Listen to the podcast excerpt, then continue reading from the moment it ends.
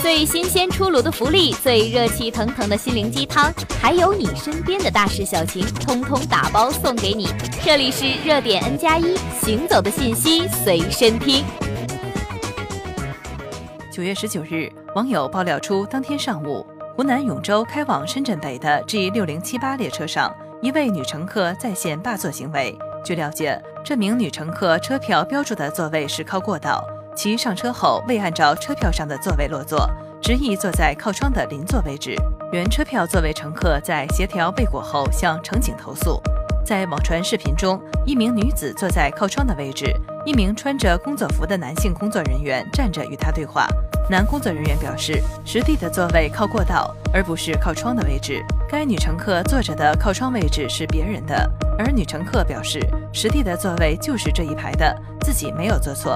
票上并没有写是过道位置。随后，工作人员让女乘客出示身份证，女乘客很霸气的回绝不给。乘警与霸座女乘客反复沟通，这名女乘客就是不肯让出座位。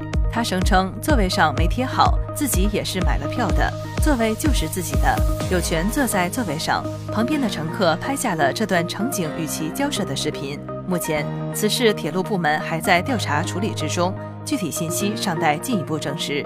针对此等奇葩事件，在网上引发热议。有网友说道：“又是一个霸座的，和之前的霸座男的可以凑成一对了。”也有网友说道：“坐错座位可以理解，谁还没个第一次不知道的时候呢？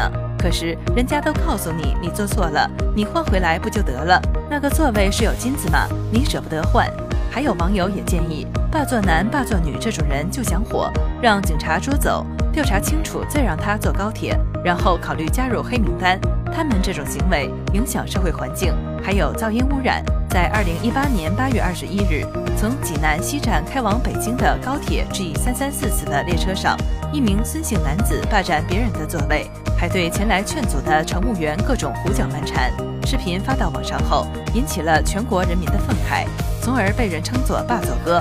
八月二十四日，从中国铁路济南局集团公司获悉，男子孙某被处治安罚款二百元，并在一定期限内被限制购票乘坐火车。九月，国家公共信用信息中心公布八月份新增失信联合惩戒对象公示，孙某出现在黑名单中，被限制乘坐所有火车级别。前有高铁霸座男，今有铁路霸座女。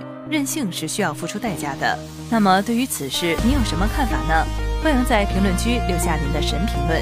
感谢收听本期节目，更多精彩敬请关注热点 N 加一。